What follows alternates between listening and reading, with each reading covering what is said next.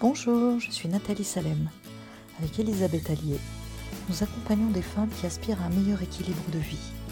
Nous leur proposons notre double regard bienveillant, chaleureux, professionnel et nos expertises complémentaires de coach et de formatrice en méditation. Avec nos mini-podcasts, notre intention est de vous partager en une dizaine de minutes une astuce bien-être, une pratique que nous avons testée ou une réflexion pour vivre notre quotidien avec plus de légèreté, de joie et de profondeur. Aujourd'hui, nous avons envie de vous parler de la solitude. À de rares exceptions près, quand on, y est confronté les premières fois, elle ne nous est ni naturelle ni facile d'accès. Pendant nos jeunes années, nous expérimentons en premier lieu le vivre ensemble, au sein de notre cercle familial, même s'il est réduit, ou en foyer. Cet apprentissage est façonné par notre éducation, par les codes culturels et les valeurs qui nous sont transmises dès notre plus jeune âge, par l'amour également, dont nous sommes ou pas entourés, et par la qualité des liens que nous avons enfants avec les personnes qui nous éduquent, qui nous entourent. Pendant cette première période de notre vie, l'initiation aux vertus de la solitude passe souvent par la pratique d'un instrument musique, par la lecture, par le dessin, par le jeu. Les enfants ont un don pour s'inventer des mondes imaginaires, pour se raconter des histoires, pour jouer seuls quand on leur offre ces plages de solitude, de tranquillité. Et ces expériences-là, lorsqu'elles sont choisies, sont vécues avec quiétude et bonheur. Certes, les enfants d'aujourd'hui passent du temps sur les écrans, mais peut-on considérer ces moments-là comme l'apprentissage d'une solitude vertueuse? Pas sûr. Adolescents, jeunes adultes, nous sommes entourés. Nous avons alors besoin du groupe. Nous nous construisons au travers du regard des autres, de nos amis. Avec les premières histoires d'amour, nous expérimentons cette fois la relation de couple. Puis vient l'envol. De plus en plus de jeunes sont tentés par la colocation, nouvelle expérience de groupe. Les études, les premières expériences professionnelles, les petits boulots, les stages sont encore des expériences du collectif. Qu'il soit donc choisi ou subi, notre premier contact avec la solitude, quand nous nous retrouvons vraiment seuls pour la première fois, eh bien cela peut être une expérience inconfortable, voire douloureuse, âpre, parce que pour bon nombre d'entre nous, rien ne nous y a vraiment préparé. Notre quotidien a été bouleversé par la Covid et la solitude, l'isolement que nous avons découvert à cette occasion-là se sont parfois imposés à nous avec beaucoup de brutalité. Premier confinement strict, fermeture des universités et des grandes écoles pour les étudiants, télétravail, ont pu s'avérer être des expériences douloureuses, voire traumatisantes, quand l'isolement dure sans échéance précise. Autre situation douloureuse, voire traumatique, quand on découvre soudain la solitude au détour d'une séparation, d'une rupture, d'un deuil, ou encore d'un licenciement. Le désarroi peut être immense, avec beaucoup de souffrance, de stress, d'angoisse. En dépit de ces situations-là, douloureuses, la solitude s'apprivoise. Elle recèle alors de nombreuses vertus. Elle favorise des joies profondes. Elle nous met en relation avec nous-mêmes elle nous permet de découvrir, de renforcer ce vaste espace qu'est notre intériorité. Et c'est de cette expérience-là que nous avons envie de vous parler. Odile Chabriac, auteur de âme de sorcière ou la magie du féminin, qui est paru en 2019, évoque la richesse de la solitude avec beaucoup de profondeur et de poésie. Voilà ce qu'elle en dit. Le passage, l'entrée en solitude est difficile à accepter. On peut la vivre comme un rejet, une honte, un échec. Ai-je donc si peu d'importance pour les autres qu'ils me laissent ainsi me retirer, m'en aller du jeu, m'isoler loin d'eux? L'enfant au cœur de nous trépigne et crie, réagit dans tous les cas. Souvenir blessé de solitudes enfantines que l'on n'avait pas choisies. Être seul, c'est aussi sortir du brouhaha du quotidien et du, et du divertissement du monde. Chercher son essentiel, c'est-à-dire littéralement ce qui constitue son essence, et que l'on ignore très souvent. La solitude, la vraie, va nous permettre d'y accéder sans tricher. Renoncer un temps à toutes ces relations qui peuvent constituer autant de chaînes si l'on n'y prend pas garde, si l'on ne fait pas attention. Quitter le dire, le faire, l'espace de représentation. Rentrer en soi presque malgré soi, car nos résistances à nous isoler sont nombreuses et puissantes. J'ai beaucoup aimé cet extrait-là. Alors profitez de la solitude, ne plus la vivre comme un fardeau, mais plutôt comme un cadeau. Quelle belle perspective pleine de promesses. Mais la question qui se pose alors, c'est comment faire de la solitude une alliée? Comment ne plus la subir, mais plutôt la choisir comme une alternative vivante, une expérience ressourçante Pour y tendre, nous vous proposons cinq pistes, cinq pistes concrètes. La première, eh bien, c'est d'aller à la rencontre de la solitude comme nous ferions d'une expérimentation. Pour les personnes qui ont rarement l'occasion d'être seules, pour les personnes qui s'entourent le plus souvent possible pour éviter cette impression d'abandon qu'elles ressentent alors, eh bien la solitude peut s'expérimenter vraiment comme une expérience parmi tant d'autres. Et l'objectif, c'est alors de réaliser, c'est de réaliser pardon, une activité, euh, mais de le faire seul, comme un choix en conscience. À la fin de celle-ci, les premières fois, vous pouvez évaluer cette expérience sur une échelle de 1 à 10 pour voir à quel point cette expérience a été agréable, neutre ou désagréable. 1 étant une expérience très désagréable, 5 une expérience plutôt neutre, c'est-à-dire ni agréable ni désagréable, et 10 une expérience très agréable. Puis de recommencer et de voir dans le temps comment la perception de cette expérience évolue dans un sens ou dans un autre, et surtout ce qui lui a permis d'évoluer. L'objectif, c'est de mieux cerner vos propres besoins pour rendre l'expérience de, la solitude agréable, voire joyeuse dans le temps. Notre invitation, eh bien choisissez de faire une activité seule alors que vous la faites habituellement à deux ou avec d'autres personnes. Par exemple, il arrive régulièrement que l'on ait envie d'une balade, d'un ciné, d'un resto. Eh bien dans ce cas-là, si vous décidiez de réaliser euh, voilà cette balade, ce ciné, ce resto, sans proposer à quelqu'un de votre entourage de vous accompagner. Certes, la première fois, cela peut s'avérer inconfortable, déstabilisant. Mais vous pouvez aussi découvrir des micro-moments agréables. Vous pouvez par exemple décider de, fixer votre attention sur des choses auxquelles vous ne faites pas attention habituellement. Les parfums, les bruits qui vous entourent, par exemple en étant plus sensible à la saveur d'un aliment que vous dégustez, ou alors en observant ce qui se passe autour de vous avec plus d'acuité, en étant plus sensible au parfum, etc. Plus vous serez consciente de tous ces petits riens, plus vos sens, vos sensations corporelles, la sensation de chaud, de froid, seront sollicités et moins votre petite voix intérieure, moins votre senseur commentera négativement votre expérience. Au début, choisissez des activités brèves. Ça peut être aussi aller boire un café et s'installer sur une terrasse de café.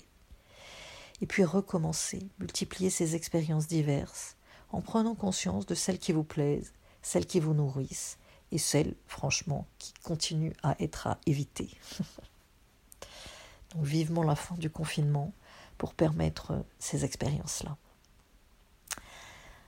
Parce que apprécier des moments de solitude, eh bien c'est gagner en indépendance, en autonomie et en liberté. Voilà pour la première invitation, expérimenter des moments de solitude en conscience. Deuxième invitation, eh bien c'est de fréquenter la nature, parce qu'elle a un pouvoir relaxant, apaisant. Elle, exercice, elle, pardon, elle exacerbe le plaisir des sens. Respirer le parfum d'une fleur, admirer un beau paysage, caresser une feuille lisse ou duveteuse, écouter le chant des oiseaux. Tout cela fait du bien à l'âme. Personnellement, lorsque je suis triste, mélancolique, je sais que en me promenant seul dans la nature et en focalisant mon attention simplement euh, sur des voilà des, paysages particuliers, sur euh, euh, des arbres, sur des fleurs, sans commenter mes états d'âme qui passent, eh bien je vais retrouver apaisement et tranquillité d'esprit, comme si la beauté, la simplicité de la nature nettoyait mes émotions inconfortables et laissait place à un beau soleil intérieur. C'est la raison pour laquelle j'essaie d'aller dans la nature seule dès, lors, dès que j'ai un moment de tristesse. Troisième invitation, dépasser nos conditionnements, nos représentations de la solitude. Cette dernière n'est pas valorisée dans notre inconscient collectif. Quand on est jeune, être populaire, c'est être entouré. C'est celui qui n'a pas de copain qui est seul, c'est le loser. Or, être seul, par choix ou par nécessité, n'est pas une tare. Cela ne change en rien notre valeur personnelle ou notre valeur sociale. C'est donc important d'être au clair sur la représentation que nous nous faisons de la solitude pour sortir de schémas prédéfinis qui nous enferment, qui nous limitent et qui pervertissent notre vécu de la solitude. Notre conditionnement prend souvent la voix de notre petit censeur intérieur qui nous murmure à l'oreille des messages dévalorisants. Quoi? À ton âge, tu es encore seul? Alors toutes tes copines vivent en couple et toi, bah tu es seul. C'est sûr que si tu avais plus d'amis, tu pourrais aller au cinéma, tu pourrais faire du théâtre et tu serais accompagné. Alors que là, franchement, toute seule. Alors comment faire pour sortir de ces schémas-là? Eh bien, mon invitation, c'est déjà de prendre conscience de cette petite voix intérieure néfaste. Si nous n'en avons pas conscience, nous vivons sous sa tyrannie, comme malgré nous, et nous ne savons pas comment nous en exonérer. Deuxième invitation, l'écouter et entendre ce qu'elle a à nous dire, parce que notre censeur intérieur prend souvent la voix de nos peurs d'enfant ou d'un parent normatif. En nous bridant dans notre envie, la voix du petit enfant cherche bien souvent à nous protéger, notre petit enfant intérieur. Par exemple, quand il entrave notre souhait de faire du théâtre, son, intention, c'est de nous protéger d'un éventuel échec, du ridicule, du jugement des autres. En nous entravant dans nos désirs, la voix d'un parent normatif nous impose son propre point de vue, subjectif et limitant. Mais dans les deux cas, cela n'est pas juste pour la jeune femme, le jeune homme ou pour l'adulte que nous sommes. Et donc, ma troisième invitation concernant ce petit censeur, eh bien, c'est de discuter avec lui. Et voilà ce qu'une conversation pourrait donner. Voilà ce qu'on pourrait lui dire. Ok. J'ai bien compris que tu as peur que je ne sois pas à la hauteur, que je me trompe, que j'échoue, si. Je te remercie pour ta mise en garde. Mais je ne risque pas grand-chose en vérité. D'une part, je me suis préparée. D'autre part, en faisant cette expérience, j'ai une chance de m'amuser, de réussir, de rencontrer, en fonction du contexte. Et dans le cas contraire, j'aurais découvert quelque chose, j'aurais appris, j'aurais compris que. Et dans tous les cas, j'aurais la satisfaction d'avoir essayé, j'aurais progressé. Voilà, et listez dans ce cas-là ce que vous avez appris sur vous-même. Alors évidemment, à adapter à votre contexte du moment. Et terminer en disant à votre censeur intérieur, cette expérience-là m'aura outillé pour la prochaine fois, je serai donc plus à l'aise. Et donc, en conscience, je décide de et faire ce que vous avez envie de faire, et je te demande de me laisser tranquille. Je n'en dirai pas plus sur cette thématique du censeur intérieur ou sur la thématique des peurs, parce que derrière un censeur, eh bien, il y a des peurs. Mais si vous souhaitez aller plus loin, vous pouvez écouter les podcasts numéro 6 et 7. Je me libère de mon censeur intérieur que vous trouverez sur notre site www.elisabethetnatalie.com, euh, voilà, sur la page podcast. Et vous pouvez également écouter euh, le podcast numéro 11, L'envers de la peur, désir et amour. Pour en revenir à notre sujet d'aujourd'hui qui est la solitude, et plus précisément pour en revenir à nos conditionnements, eh bien, il y a une croyance erronée qui est particulièrement tenace, celle de croire que lorsqu'on est en couple, eh bien, on n'est plus seul. Or, même en couple, même en famille, il y a des moments où nous nous retrouvons seuls, où nous nous sentons seuls. Ces instants-là sont inhérents à notre condition humaine. Il nous invite à nous retrouver, à nous reconnecter à notre intériorité, à notre jardin intérieur. D'où l'intérêt d'avoir des pistes pour savoir comment faire. La quatrième piste, eh bien, c'est de profiter d'être seul pour prendre soin de soi, pour se faire plaisir, pour s'accorder des temps de qualité. Lorsqu'on se retrouve seul et qu'on le vit mal, on peut être tenté par un remplissage, un trop plein d'écran, un trop plein de grignotage, ou d'alcool, de cigarettes, de sexe, comme pour combler un vide, un manque. Mais toutes ces béquilles-là ne résolvent rien, bien au contraire. Elles ne servent qu'à masquer temporairement, avec plus ou moins d'efficacité, un mal-être qui revient ensuite, voire qui s'amplifie au fil du temps. Prendre soin de soi, c'est davantage se faire plaisir avec des activités que l'on aime réaliser et qui nous procurent un bien-être profond. Par exemple, jouer d'un instrument de musique, dessiner ou peindre, tricoter, cuisiner, procure de belles sensations.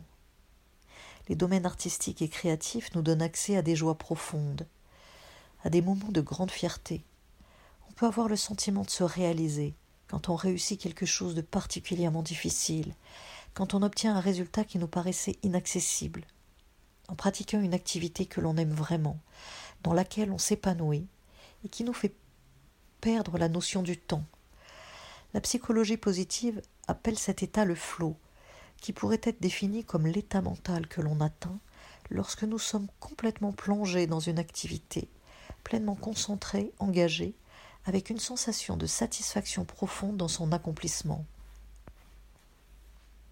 Enfin, on peut aussi profiter d'être seul pour prendre soin de notre corps, un bain moussant, se basser les pieds, les jambes, se faire les ongles, se faire belle. Autant d'expériences sensorielles, sources de plaisir, que nous avons hélas tendance à mettre de côté lorsqu'on a un quotidien prenant. Et pourtant, se fixer un rendez-vous avec soi-même, rien qu'avec soi, pour s'occuper de soi. Mais quel beau cadeau nous pouvons nous faire là. Soin de soi, c'est aussi savoir se mettre en pause, c'est s'autoriser à ne rien faire, à se reposer, à rêvasser, en goûtant ce temps en creux si précieux, si ressourçant. Ce qui compte alors, c'est être présent, à soi, profiter de cet instant en conscience, sans culpabilité, sans penser à ce que nous pourrions, nous devrions faire. Dernière invitation, ne pas confondre solitude et isolement. Être isolé, c'est se tenir loin des autres, loin du monde, à l'écart, dans l'isolement. Il y a une idée d'éloignement géographique. La solitude, c'est davantage un état, tant il est vrai que l'on peut se sentir seul même au milieu des autres. La solitude peut se cultiver et s'interrompre quand on le choisit. Alors je fais évidemment abstraction ici du confinement qui s'impose à nous et qui peut justement nous isoler un temps des autres. D'où l'importance alors d'apprivoiser notre solitude pour en faire un moment d'apaisement, de quiétude et repousser l'angoisse euh, liée à cet isolement du, du Covid. D'expérience, je sais que plus je profite de moments de solitude qui m'apaisent, qui me font du bien, qui me permettent de me retrouver, et plus j'apprécie de me retrouver en compagnie des autres, de profiter avec joie de leur présence. Et aujourd'hui, j'ai besoin de l'alternance de moments solitaires et de moments où je suis entourée, pour me sentir bien, pour me sentir en paix. Donc pour récapituler les cinq pistes, la première d'entre elles, eh bien, c'est d'aller à la rencontre de la solitude, comme des expérimentations que l'on fait en conscience, et puis de s'entraîner. La deuxième piste, c'est de fréquenter la nature, qui nous fait un bien profond. La troisième piste, c'est de dépasser ses conditionnements, ses croyances en lien avec la solitude, la quatrième piste, c'est de profiter de, moments seuls pour prendre soin de soi, pour se faire plaisir, pour s'accorder des moments de qualité. Et enfin, la cinquième, c'est de ne pas confondre solitude et isolement. Nous arrivons à la fin de notre mini-podcast. Si vous avez envie d'aller plus loin, nous vous proposons deux lectures vivifiantes qui m'ont inspiré pour faire ce podcast. La première, c'est Âme de sorcière ou la magie du féminin par Odile Chabriac. La deuxième, c'est À la rencontre de nos vies intérieures. Dans ce livre, le journaliste Patrice von Hersel interviewe des personnes inspirantes sur leurs propres expériences et leurs propres définitions de ce qu'est la vie intérieure. N'hésitez pas à nous partager comment vous, vous vivez la solitude, ce que vous mettez en pratique pour l'apprivoiser, pour en faire une expérience agréable, et sur ce qu'elle vous apporte, sur notre page Facebook, Elisabeth et Nathalie. Euh, cela pourra donner des études aux autres femmes qui nous écoutent. Enfin, merci de liker ce mini-pod sur votre plateforme d'écoute pour favoriser sa diffusion et n'hésitez pas à le partager aux personnes de votre entourage qui souffrent de la solitude. Un grand merci pour elles. Je vous souhaite une très belle journée.